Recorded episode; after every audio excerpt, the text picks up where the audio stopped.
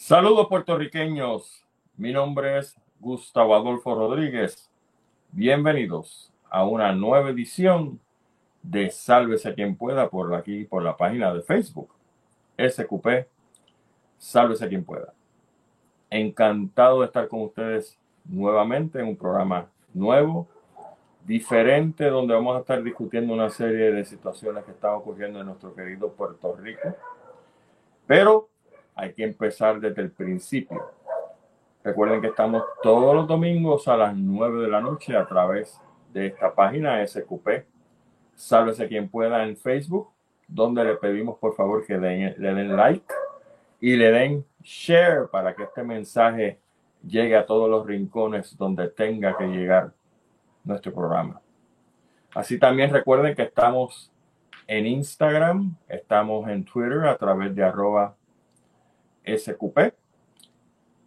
Eh, sálvese PR. Sálvese, sí. Sálvese PR. Me está corriendo aquí la técnica. Marla Díaz. Arroba sálvese PR. Estamos también en 18 plataformas, si no me equivoco, para que usted pueda escuchar todos los programas de Sálvese quien pueda a la hora que usted diga, en el momento que usted quiera y ese listado aparece también en todos los videos, por lo menos los más recientes, aquí hace tres meses más o menos, que puede eh, buscar el listado para no ir sobre todos ellos, porque son, imagínense, 18 plataformas que nos vamos a morir aquí. Y de esa manera entonces usted puede escoger la plataforma que usted quiere eh, escuchar y puede estar con nosotros en cualquier momento si se perdió algún programa, quiere repetirlo, quiere escucharlo de nuevo por la información que se dio, que a propósito, Gracias a todas las personas que vieron la semana pasada al ecólogo Ariel Lugo, hablando precisamente sobre estos temas ambientales que tanto nos afectan, donde la semana pasada se celebró el Día Internacional del Agua y el Día Internacional de los Bosques, dos conmemoraciones sumamente importantes, sobre todo aquí que somos un ecosistema isleño y donde tanto los bosques como el agua, pues definitivamente van mano a mano, sobre todo en el asunto del agua, que es una de las cuestiones más importantes para el futuro. Recuerden que con el cambio climático, las sequías van a ser más prominentes, precisamente por el cambio climático. Este asunto de dónde llueve y dónde deja de llover va a cambiar también y de esa manera entonces las naciones que hagan buen uso del agua son las naciones que en realidad van a poder ser ricas. Y he planteado anteriormente en este programa que nuestro segundo apellido es rico, Puerto Rico. ¿Será que en algún momento dado estas cuestiones de la naturaleza nos iban a beneficiar a nosotros si hacemos las cosas bien y nos vamos a convertir en una nación rica? Pues ojalá y así sea, porque definitivamente nos lo merecemos. Y aquí hay mucho, mucho recurso natural que está siendo muy mal utilizado. Me dice el invitado que no tiene el link, que por favor te comuniques con él para ver entonces si podemos eh, hacer esta introspección, porque tenemos un invitado sumamente interesante. No lo anuncié a propósito, porque precisamente lo que queremos es eh, sorprenderlos a todos ustedes. Así que vamos a ver si podemos dar con el de lo contrario. Bastante tema tenemos para discutir en la noche de hoy. Ustedes saben que mi profesión es la ecología. Me gradué hace 800 años, pero puedo decir todavía en 1980, allá en la Universidad de Purdue en Indiana y no es que fui lejos a estudiar ecología, lo que pasa es que estaba con interés de estudiar veterinaria y por supuesto pues me fui y estuve dos años en preveterinaria y después de esos dos años, una vez tú terminas la preveterinaria, tienes que decidir qué vas a hacer, en lo que sometes tu admisión a la escuela de veterinaria. Y entonces escogí zoología. Y mientras estuve estudiando zoología, resulta ser que sometí una solicitud a la escuela de veterinaria Pero me dijeron que no, que era muy temprano, que necesitaba algunas clases adicionales y subir notas en otras. Yo dije, mira, yo no voy a estar aquí 12 años, ni 8 años. Quiero salir de esto porque los de ustedes que han estado en esa área de Chicago, Indiana, en invierno, usted sabe cómo se pone eso. Y yo tengo unas gratas memorias de los amigos que tuve en aquel momento, pero no muy gratas, de esos inviernos este, bastante bárbaros que se dan en esa región de los Estados Unidos. Y después de haber tomado entonces un año de zoología, la zoología la encontré árida, como que necesitaba lo que dicen en francés un pisaz, una, una chispa que me hiciera ¿verdad? disfrutar lo que estaba estudiando. Y el consejero me dijo, bueno, lo que vas a solicitar en la escuela veterinaria, pues, ¿por qué no estudias manejo de vida silvestre, lo que en aquel momento no se conocía como ecología, pero que ahora se conoce como ecología? Y yo dije, pues mira, suena chévere porque voy a estar trabajando con animales silvestres, plantas, etcétera. Y me fui por ahí y me gustó tanto que me olvidé de la dichosa escuela de veterinaria y me gradué en 1980 con un bachillerato en ecología donde me enseñaron toda la vegetación de Indiana, todos los animales de Indiana y yo no pensaba quedarme por allá. Así que cuando regreso a Puerto Rico en el verano de 1980, adivine qué pasó pues tuve que reaprenderme toda la vegetación y las plantas de Puerto Rico, todos los animales de Puerto Rico. Y yo me acuerdo que uno de los momentos más, no voy a decir difíciles, pero retantes de mi vida fue esa época del verano del 80 hasta diciembre. ¿Por qué? Porque me tuve que sentar a leer sobre la biología y ecología de todas estas especies que tenemos aquí Tuve que ir al campo muchísimo con compañeros que me enseñaron de qué se trataba esto. Y así eventualmente, ¿no? Me quedé entonces en la área, en el área de ecología y hasta el sol de hoy que trabajo, y ustedes lo saben también, como asesor ambiental. Pero no de los asesores ambientales que cogen chavo por debajo de la mesa para traquetear con el gobierno de Puerto Rico, sino una especie de asesor ambiental donde se le dice la verdad al cliente, mira, tú tienes un proyecto que aquí puede ser viable, no puede ser viable por A, B, C, D. Y el asunto es llevar la persona, llevar el cliente, llevar el desarrollador a hacer un proyecto viable siempre y cuando se respeten, primero que nada, los recursos naturales de Puerto Rico y en segundo lugar se respeten las leyes ambientales de Puerto Rico. Y yo quiero arrancar por ahí porque dicen los que saben que muchas veces nosotros los seres humanos perdemos lo que se llama perspectiva de lo que estamos haciendo. Y tiene mucha lógica. Usted sabe que cuando usted se despierta por la mañana, hace una serie de cosas que necesita hacerlas. Puede ser desde ejercicios, meditación, tomarse un buen desayuno porque usted va a tener un día largo dependiendo de cuál va a ser su, su trabajo, ¿verdad? ¿Y qué pasa? Pues como nosotros los seres humanos fácilmente caemos en la costumbre, nos olvidamos del por qué estamos haciendo las cosas.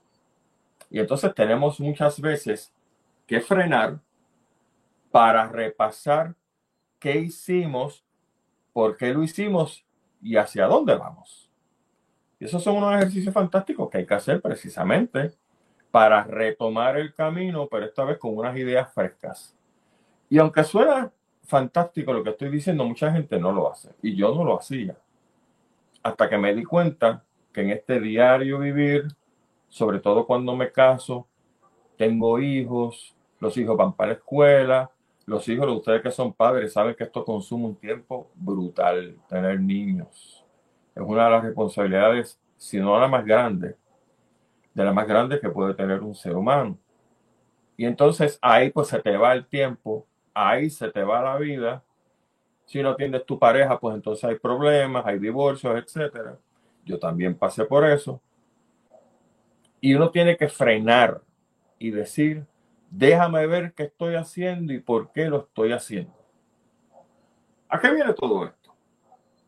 Pues de la misma manera que uno tiene que tener perspectiva de lo que hace de vez en cuando para saber hacia dónde vamos como personas, como pareja, como comunidad y como pueblo, como nación. Pues eso precisamente pasa con las leyes ambientales. Las leyes ambientales, puertorriqueños todos, no son, por lo menos no lo veo así, del punto de vista ecológico, para proteger el fondillito a una culebra, o a murciélago, o a una mariposa, o a cuatro especies de aves en peligro de extinción, incluyendo la cotorra. Eso está bien. No estoy diciendo que esté mal, eso está muy bien. Pero la razón verdadera, la que nosotros perdemos la perspectiva de por qué tenemos leyes ambientales, como lo veo, es una sola y es la mayor de todas.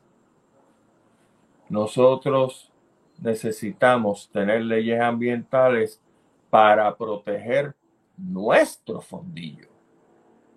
No las especies que hay por ahí, ese es fantástico como segundo término. Pero el primero tiene que ser para protegernos nosotros. ¿Quieren un ejemplo clásico? Don Juan está por allá arriba en Ayuya limpiando un terreno porque quiere desarrollarlo y está limpiando, qué sé yo, 10 cuerdas. Y entonces, en vez de hacerlo por etapas, pues don Juan lo que hace es que lo hace todo de cantazo, porque obviamente la máquina que él tiene alquilada le va a salir cara si lo extiende. Y por lo tanto dice, no, mano, déjame hacer esto de una sentada, limpio las 10 cuerdas, y entonces, pues entonces voy arreglando el asunto para hacer el desarrollo que yo quiero. Del punto de vista del bolsillo de don Juan, eso funciona fantástico. Del punto de vista de la salud nuestra, no lo es. ¿Por qué? Porque entonces un sitio tan lluvioso como Jayuya empieza a caer la precipitación y esa precipitación con lodo, con sedimentos, tiene que ir a algún sitio porque hasta donde yo sé el agua no flota. Por lo tanto, esa agua con esa sedimentación va a parar a los puntos más bajos, que es precisamente donde está qué? Las quebradas y los ríos. Pero esa sedimentación no se pega mágicamente a las piedras de las quebradas y los ríos, sino que sigue su curso. Y eventualmente esa precipitación con lodo con sedimentos se va a multiplicar porque ya no es Don Juan solamente que está haciendo un desarrollo. Lo están haciendo otras personas que viven en otros municipios aledaños o quebrada abajo o río abajo de donde Don Juan empezó con su asunto.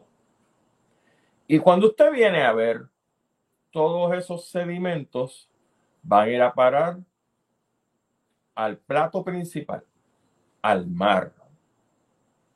Y cuando todos esos sedimentos van a parar al mar, y esto es fantástico porque hay fotografías aéreas que yo las he visto que dan grima, como cuando llueve en Puerto Rico, esos ríos que salen a los estuarios, a ese punto donde se encuentran los ríos y los mares, usted lo ve color amarillo, horrible.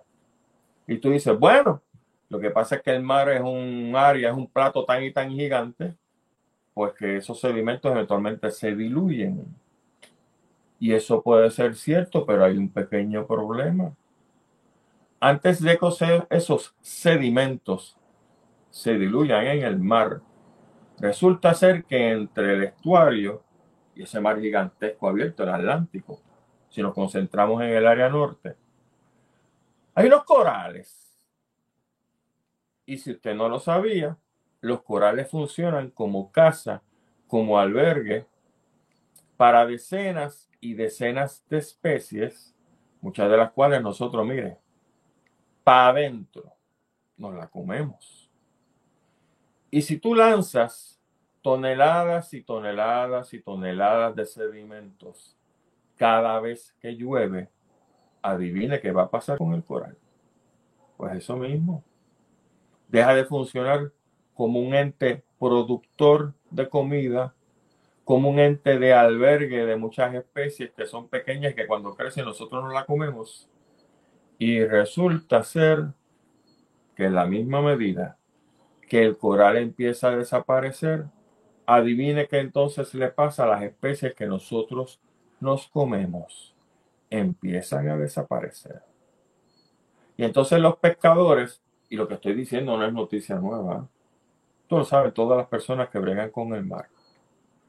Cada vez más los pescadores tienen que irse mar afuera para conseguir las especies que antes se conseguían cerquita a la costa de Puerto Rico. Y eso que entonces, ¿en qué resulta? Pues resulta que ahora el pescado ese que usted se come bien chévere, el capitán, el mero, el dorado, etcétera, etcétera, cada vez se hace más difícil conseguirlo. Y como se hace más difícil conseguirlo, ¿qué le pasa al precio? Pues se trepa, lógicamente. Y usted sabe como yo sé que uno de los alimentos más nutritivos que hay en la tierra, para los que comemos carne, entre comillas, es el pez, que tiene un montón de aceites y un montón de, de minerales, etcétera, que son fantásticos para el ser humano. Por lo tanto, señoras y señores, fíjense como lo que hizo Don Juan ahí en Jayuya y otras personas a lo largo de ese río, de esas quebradas que alimentan al río principal, desforestan en esa misma medida, nos afecta el bolsillo a nosotros y la posibilidad, por no decir probabilidad, de que tengamos unos buenos alimentos para nosotros consumir. Ese es el porqué de las leyes ambientales. Por eso es que necesitamos leyes ambientales para proteger no las especies, para protegernos nosotros. Nosotros somos lo importante en esta cadena. Y por supuesto, hay otras cosas que se dan en Puerto Rico, como el asunto de la protección del agua, etcétera, etcétera. Y eso nos lleva a esta tragicomedia del relleno de esta parcela extensa en el sector Los Indios, en el barrio Las Mareas, en Salinas. Uno se pone a leer todos los artículos que están apareciendo en los periódicos y se da cuenta de lo que yo me he dado cuenta hace años. Y es que nosotros no tenemos gobiernos. Escuche bien. Desde hace años nosotros no tenemos gobierno. Aquí se hace básicamente lo que le da la gana al Estado. Y la ley y el orden usted sabe que eso es un chiste. Los primeros violadores flagrantes, gentuza, ladrones, pillos, ¿dónde están? En la legislatura y en algunos municipios. Por no decir en Fortaleza, lo que pasa es que todavía estamos locos por ver ese primer gobernador arrestado, no por las autoridades locales, porque imagínense, vive un concubinato sucio el gobernante y los jefes de agencia que nombró, porque por supuesto no nombró. Esa es parte del desastre este, que muchos puestos debieran ser electos para que no importa qué chanchullero gane la gobernación, si hay que ponerle los cuatro, se le pone los cuatro. Pero esa es aparte. Y entonces, pues tenemos toda una serie de entidades que se supone que protejan el ambiente, que protejan las leyes ambientales para nosotros poder vivir mejor. Eso es todo. Este tipejo, abogado, Rafael Machargo, el pseudo director ejecutivo, presidente del Departamento de Recursos Naturales. Ese tipejo de verdad le gusta beber agua sucia. Le gusta consumir alimentos que sepan mal, que le hagan daño a su estúpida salud. Le gusta respirar el aire contaminado. Porque si es así, pues yo no tengo entonces problema con las cosas que él hace. Lo que pasa es que las decisiones que él hace me afectan a mí. Uno, como residente de Puerto Rico. Dos, como contribuyente, porque aquí yo tengo que pagar la planilla de contribución sobre ingresos cuando excedo, ¿verdad? Todos los años. Y resulta ser que yo le estoy pagando el sueldo al imbécil este que se hace llamar secretario de Recursos Naturales, que maldito sea la hora que juramentó sobre esa Biblia, que debe haber sido el libro de satánico, no sé, porque definitivamente la Biblia no fue. Porque ese tipo asqueante falta al deber de cumplir las leyes ambientales que él como abogado, y maldito sea la estampa también de la hora que pasó la reválida, se supone que defienda. Pero ahorita seguimos con Machargo porque la verdad que ese tipo es un caso. Igual que el gobernador tipejo este, el negrito, jíbaro de Fortaleza, es otro tipejo. Sí, el tipo de los carros estartalados. Pero seguimos.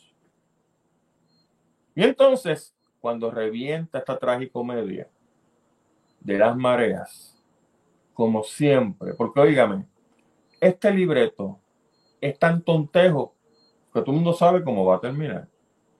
¿Cómo termina? Como las historias del monje loco. ¿Usted se acuerda de ese personaje que venía en los paquines, los cómics? Nadie sabe, nadie supo. De lo que recoge la prensa, fueron eh, personas que estaban en el municipio en la Asamblea Municipal de Salinas, alegadamente del PIB, no sé. Los que dieron la voz de alerta en el 2015 que esto estaba sucediendo. Yo no sé por qué no pusieron querellas en ese momento. A lo mejor me equivoco. Y las pusieron y sencillamente no se actuó sobre esas querellas. El asunto es que desde el 2015 se está diciendo que esto estaba ocurriendo no tal calce igual que ocurrió en la parguera, porque se nos olvida que la primera tramoya de este asunto de estar colocando estructuras ilegales en la costa, creo que el poster child de todas ellas es la parguera, donde ahora, en el 2022, ya nadie habla de la parguera porque todo el mundo lo tira a pérdida, como los préstamos, ¿no? Y yo me acuerdo de un individuo llamado José Rosario que me honra su amistad, que trabajó conmigo en el cuerpo de ingenieros del ejército de los Estados Unidos de América. Como él estaba encima de esa gente con el puño, que no lo dejaba respirar. Y José hizo su parte. El Estado no hizo la suya.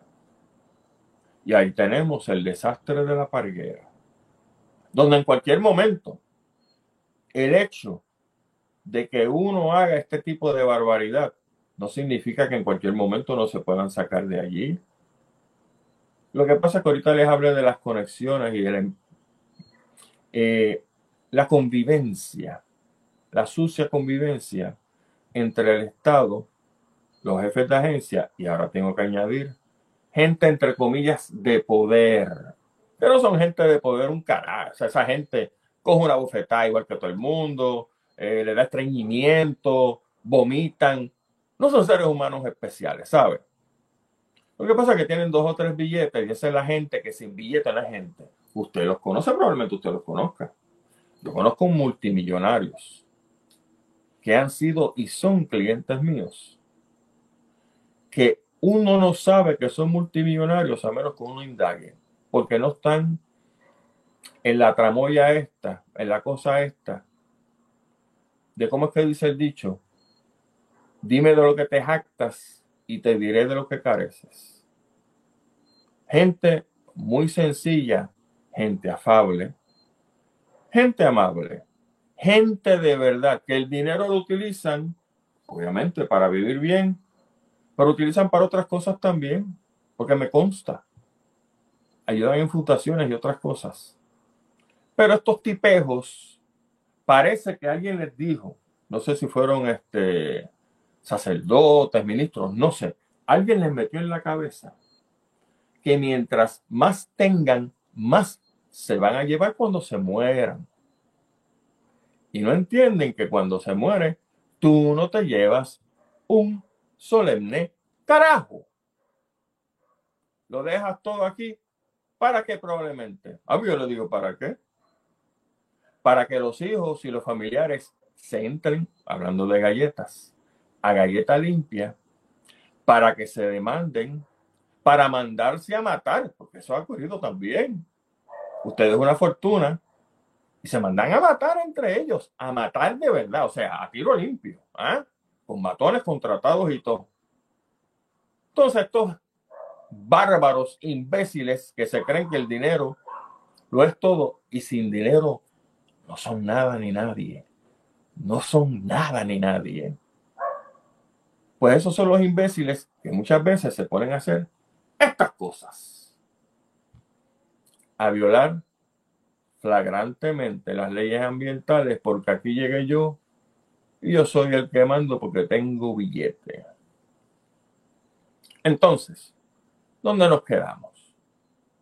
Ahora de momento, esta alcaldesa, creo que se llama doña Carilyn Bonilla, alcaldesa popular de Salinas.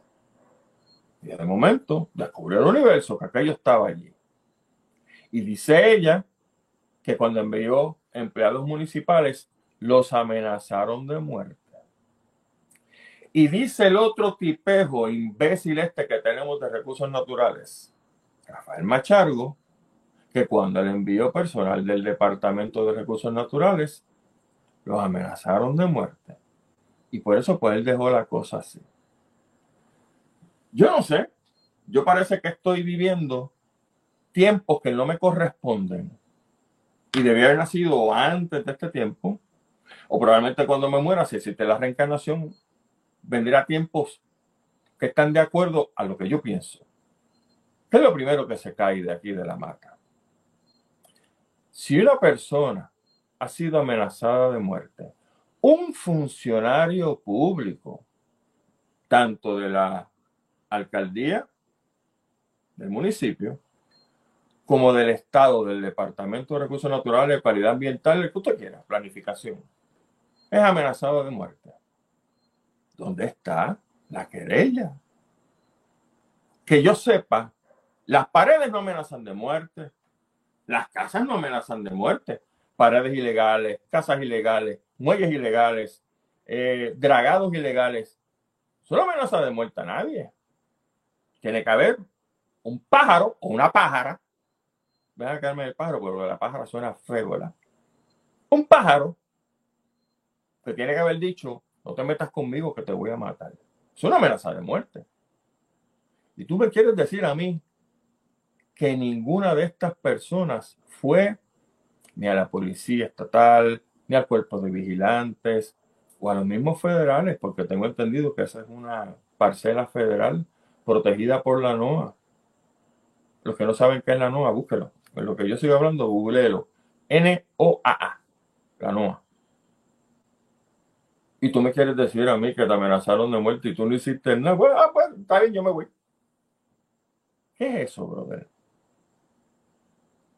Yo no entiendo esa parte. Porque a mí me amenazan de muerte. Yo no me quedo cruzado de brazos. Yo tomo acción. Porque entonces una vez sale a la luz que te está amenazando de muerte, sea que se dispara la maroma y te pega un tiro o lo que sea, pues entonces tiene que bregar con eso porque ya todo el mundo lo sabe. ¿Verdad que sí? Esa es la primera cosa que a mí me sorprende de este asunto. Lo segundo que me sorprende es este ahora el tipejo machargo. Y me perdonan si estoy envenenado con este tipo, pero este tipo me tiene hasta aquí. Y ahorita voy a decir por qué. No tengo el placer de conocerlo y no me interesa conocerlo, de verdad que no. O sea, mire, yo me junto con gente profesional. Conozco gente excelente en su campo.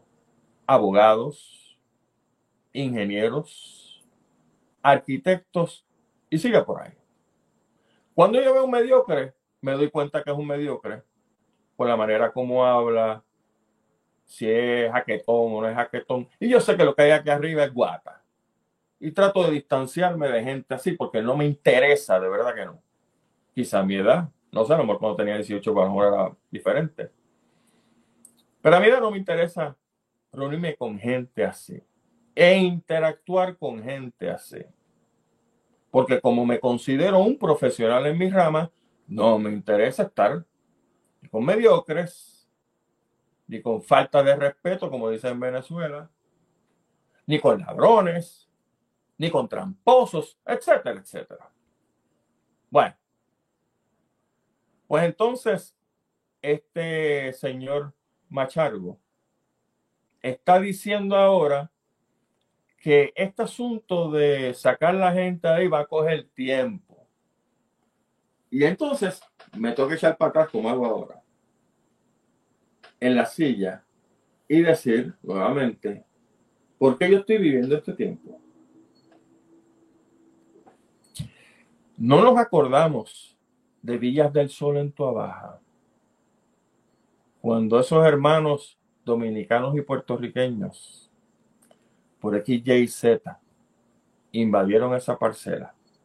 ¿Qué hizo la policía? Fueron a hacer un estudio machalgo. Fueron a hacer este, investigaciones sobre la propiedad, de quién era eso, si tenían derecho a no estar. Óyeme, bobolón, nene demandado, manganzón nene demandado. Que mira, no tal calce. A lo mejor cuando yo tenía 18 años era nene demandado de alguien. A mi edad, a los 65, no soy nene demandado ni de la madre que me parió. Porque tengo criterio propio y sé decirle al que sea, sin perder nada, porque no tengo nada que perder, tú lo que estás haciendo está mal. Cuando uno es un mamalón de la vida y lo ponen ahí para ser un nene demandado, mi hermano, tú no vales ni los calzoncillos que tú tienes puestos. Mamalón. Porque la gente que tiene valía se respeta a sí mismo. Lo primero que tiene que hacer un ser humano es tener autoestima. Y tú eres un gran mamalón lo siento mucho si lo que estoy diciendo le ofende. Puede, por supuesto, quitar este canal y poner otra cosa. No hay ningún problema conmigo. Vaya a saber, ah, vaya a saber el concurso de Miss Universe, que es una cosa bien suavecita, fresita. Y entonces usted vive su mundito así bien chévere y nadie se le embarra. Pero si usted se queda, tiene que escuchar esto. Este mamalón hace lo que el gobernador quiere que haga.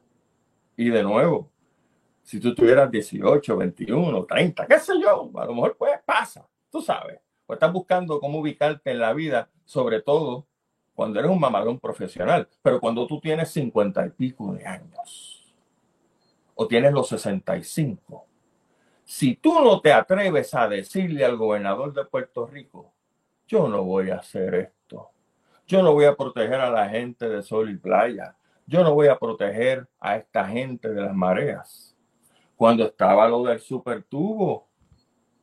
Yo no voy a permitir una cosa como esta, gobernador. Yo lo siento mucho. Yo me respeto como profesional. Ponga usted que le dé la gana. Haga otra cosa. Si una persona es incapaz de hacer eso, no tiene autoestima, no tiene valía propia, votó su dinero estudiando leyes y todo lo demás porque se ha convertido en el poster child de la mamalonería. Y usted, usted, machalgo. No sé por qué lo trato de usted, pero que me queda algo de decencia cuando hablo de usted. Usted es un gran mamalón. Mira, me están felicitando por aquí. Parece que lo que estoy diciendo no lo estaba diciendo nadie. Ni siquiera Eliezer Molina, que yo no concuerdo muchas veces con la manera como él hace las cosas y las dice, pero entiendo que él está harto, como yo estoy harto, de esta manera como este gobierno está tratando nuestros recursos naturales. Y que conste, soy asesor ambiental. Empecé con esto porque quería poner sobre la mesa exactamente lo que yo hago. Lo que pasa es que cuando las cosas se hacen mal, uno las tiene que decir. Si a mi cliente, a mí ahora, si a mi cliente no le gusta lo que yo digo y tiene que salir de mí, adelante, no hay problema. Tengo muchas otras personas que, como dije, son buenos puertorriqueños, que saben exactamente cómo hacer sus proyectos de una manera para proteger los recursos naturales, el ambiente y sobre todo para proteger su inversión. ¿Por qué digo su inversión? Perdónenme un momentito y les voy a decir.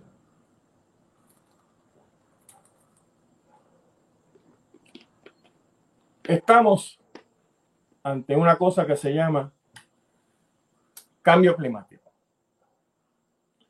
El cambio climático se origina de todo este CO2 que nosotros los seres humanos, incluyendo a mí, cuando prendo el carro y tengo que ir a dirigirme a donde sea, tiramos este CO2 al aire.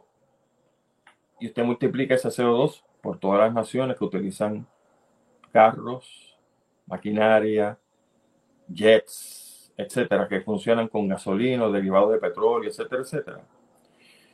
Y ese CO2 ha provocado que esos gases no puedan salir de la atmósfera y como la Tierra busca lo que se llama la homeostasis, el balance, pues cuando se sobrecalienta tiene que hacer algo para poder bregar con ese calor.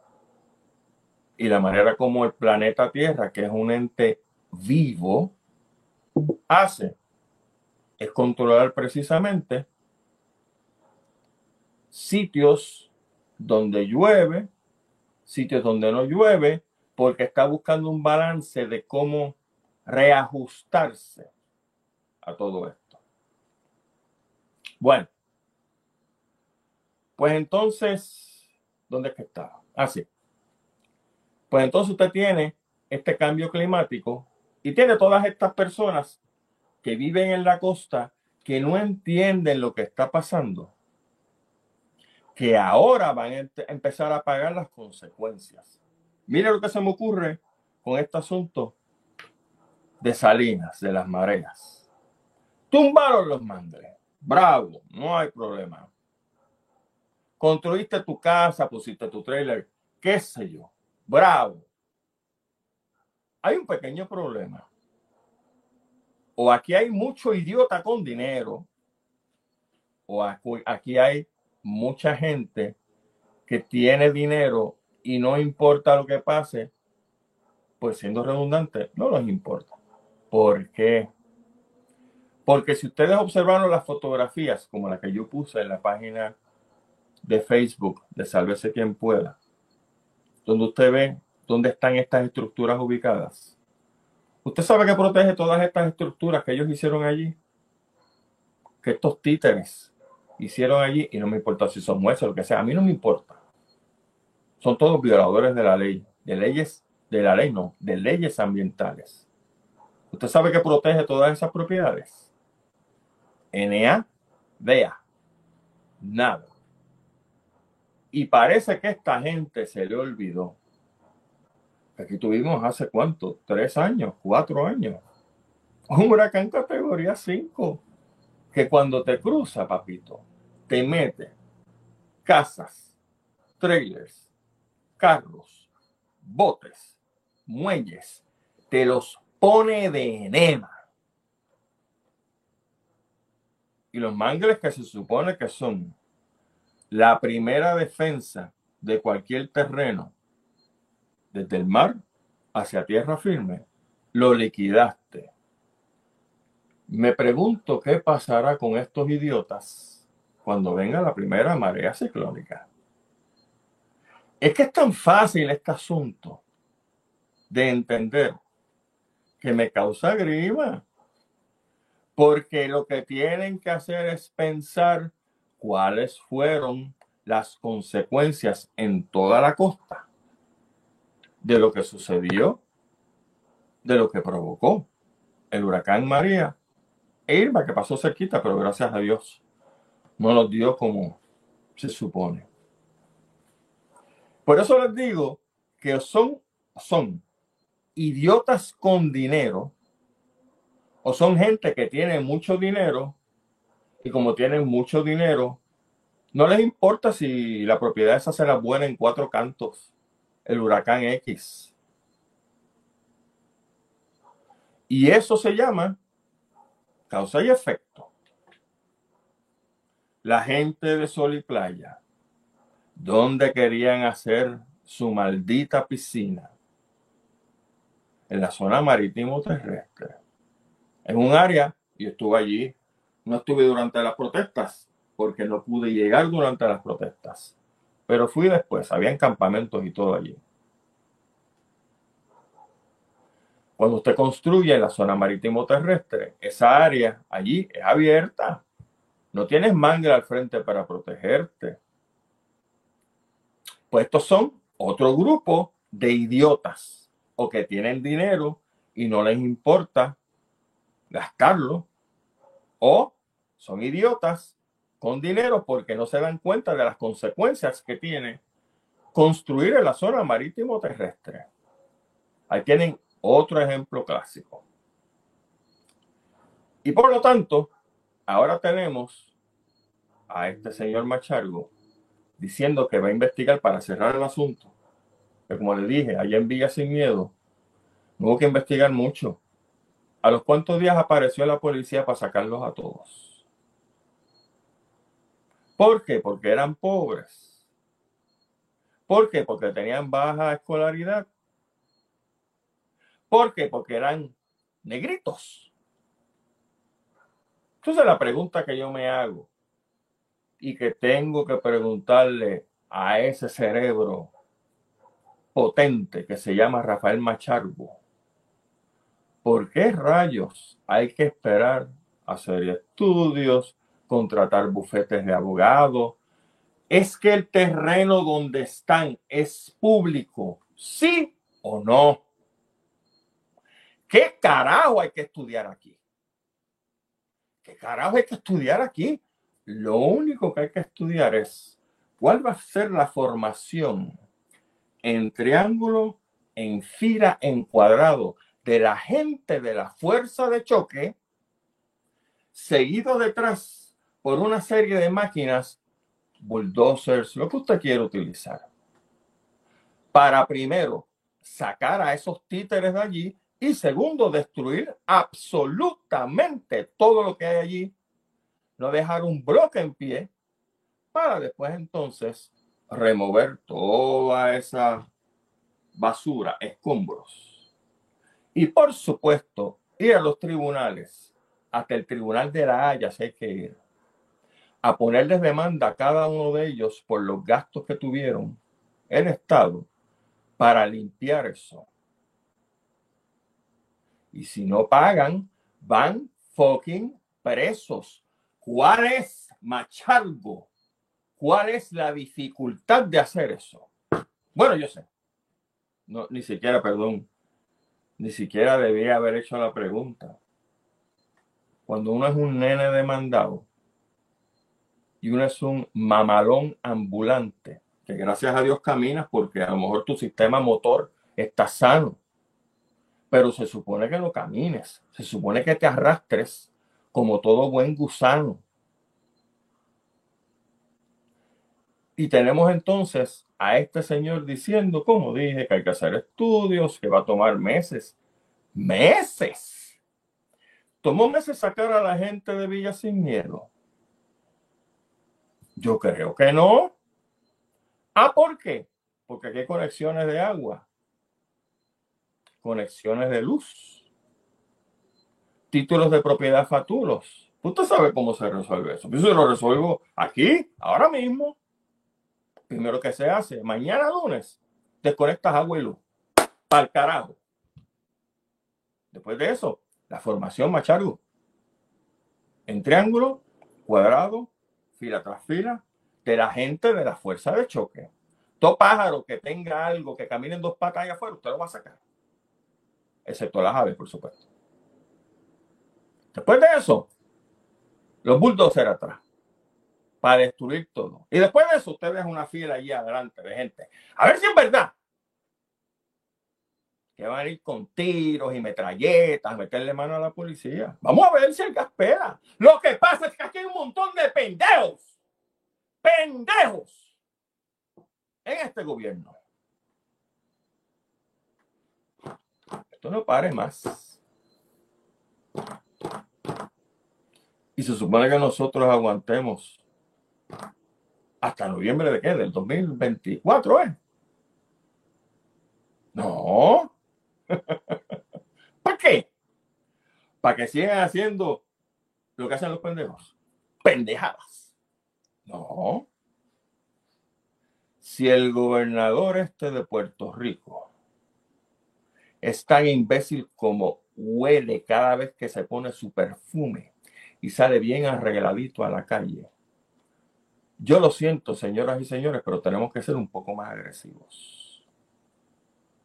No estoy diciendo, por si acaso van a tratar de ponerle presión a este programa. Y a propósito, pónganle like, denle like, mucho like, para que cuando vengan los haters a ver esto, ¡ah, esa es comunista! La madre tuya es comunista, idiota. Yo no soy ni socialista ni comunista. Para empezar. Por si acaso vas por esa área, porque ya tú sabes. Cuando uno se va con otros mamadones en la vida, pues lo que votan por, el, por la boca, con su cerebro lleno de guata, son estupideces. Yo no soy ni comunista, ni socialista, ni todos los que tú quieras. Soy un puertorriqueño que le importa su país, a diferencia tuya. Que a lo mejor si vamos a hablar de ista, pues tú eres un barriguista, ¿no? mientras uno de los dos partidos principales te mantenga la barriga llena, eso es lo que tú eres. A mí no, a mí ningún partido me llena un carajete. Pero bueno, estaba en digresión. Esto tiene que resolverse ya. Como dijo en un video el amigo Eliezer Molina. Vamos a tener que aquí de poner demandas de clase, qué sé yo, porque hay que parar esta mierda. Me perdonan nuevamente si me notan vulgar, si me notan agresivo, pero es que la época de la diplomacia se acabó. Uno tira la línea. Yo me porto diplomático y me porto caballeroso con las damas y los caballeros. Estos son fucking títeres. Los que hay en la fortaleza, muchos de los que hay en la legislatura. Y yo lo siento mucho. Yo no tengo por qué ser diplomático con HP. No voy a decir la palabra, pero usted ya la sabe. No, no, no, no, no, no, no, no. Eso de que uno cuando le da una galleta pone la otra mejilla, es fantástico para el que cree ese tipo de historias. Aquí en el planeta Tierra, las mejillas se ponen una vez y si tú me pegas, ahora voy yo canto de HP. Y es una cosa muy curiosa. Estamos casi terminando, pero lo tengo que decir. Y a eso es que voy con el título de este programa, que le puse Las mareas que matan la estabilidad.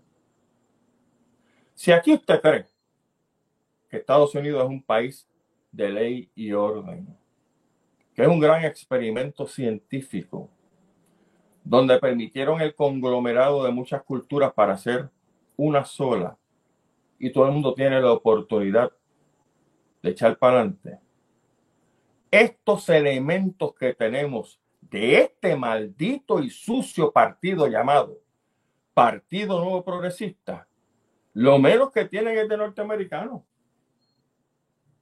Esos son los que se llenan la boca de usted sabe qué. Para hablarme a mí de ley y orden. Mientras tú lo ves y se dan la vuelta y hacen lo que le sale de los timbales. ¿O es que usted no ha estudiado todavía eso? ¿No se ha dado cuenta de eso? Son esos los proamericanos. Ah, que viva Washington. La estabilidad es para siempre. Mi hermano. O sea, son, son un fucking asco. Si yo fuera estadista, hacía rato me largaba de ese partido, porque la verdad es que tengo que dársela a Elizabeth Torres, la loca de los tenedores y la mierda. Ella tiene mucha razón. De hecho, Elizabeth, perdona que te diga loca, pero este asunto de los tenedores te mató. Y de hecho, yo tenía pensado comunicarme contigo para hacer un programa para hablar sobre precisamente la estadidad y lo que representan estos títeres, los cabileros estos. Pero cuando te empezaste a pegar jodiendas de esas en el cuerpo, yo dije, no, esto se acabó. Yo lo siento, pero yo no comulgo con esta, por más verdad que esté diciendo del PNP. Este. Y el PNP en el partido de la adoración con el sistema norteamericano es el partido donde cada vez que sube es donde más leyes se revientan contra el piso. Y vamos a las leyes ambientales. ¿Quieres viste? Te voy a dar viste. El asunto del condominio Sol y Playa, ¿bajo qué partido se da? Bajo este maldito partido no progresista. El asunto ahora de las mareas, ¿bajo qué partido se da? Bajo este maldito partido no progresista. El asunto del supertubo y otro que debe estar en el cielo y en, allá disfrutando de la presencia de Papá Dios, Luis Fortuño, que todavía lo tenemos jodiendo en el planeta Tierra. El asunto del supertubo se dio bajo un gobierno PNP, que de hecho, no tal calce, para que no se equivoquen, el supertubo no fue detenido ni por Tito Kayak, ni por las protestas, ni por la madre de los tomates. Quien paró esto, y lo dije en el programa pasado, chequen el programa de Ariel Lugo, que está fenomenal, de la manera como él habla. El asunto del supertubo lo detuvo el cuerpo de ingenieros del ejército de los Estados Unidos, los mismos americanos. Esos son los mismos que ellos están locos y que pertenecen a ellos. Y cuando se van allá a pedir la estadía, le cogen y le dan 60 galletas. Así que tenemos este partido que está jorobando los recursos naturales de Puerto Rico y como el gobernador Bobolón, el negrito jíbaro de fortaleza de los carros estartalados, no le importa. Entonces nosotros tenemos que hacer otras cosas para que le importe. Y de alguna manera vamos a tener que hacer un frente común para seguir evitando que esto, en cuanto al asunto ambiental, se convierta a puertorriqueños en un sálvese quien pueda. Gracias a todos por estar conmigo esta noche. Perdonen los exabruptos, perdonen el lenguaje, pero es que cuando uno está indignado, mi hermano, las cosas se dicen como son y la época de la diplomacia se acabó. Que pase una excelente semana.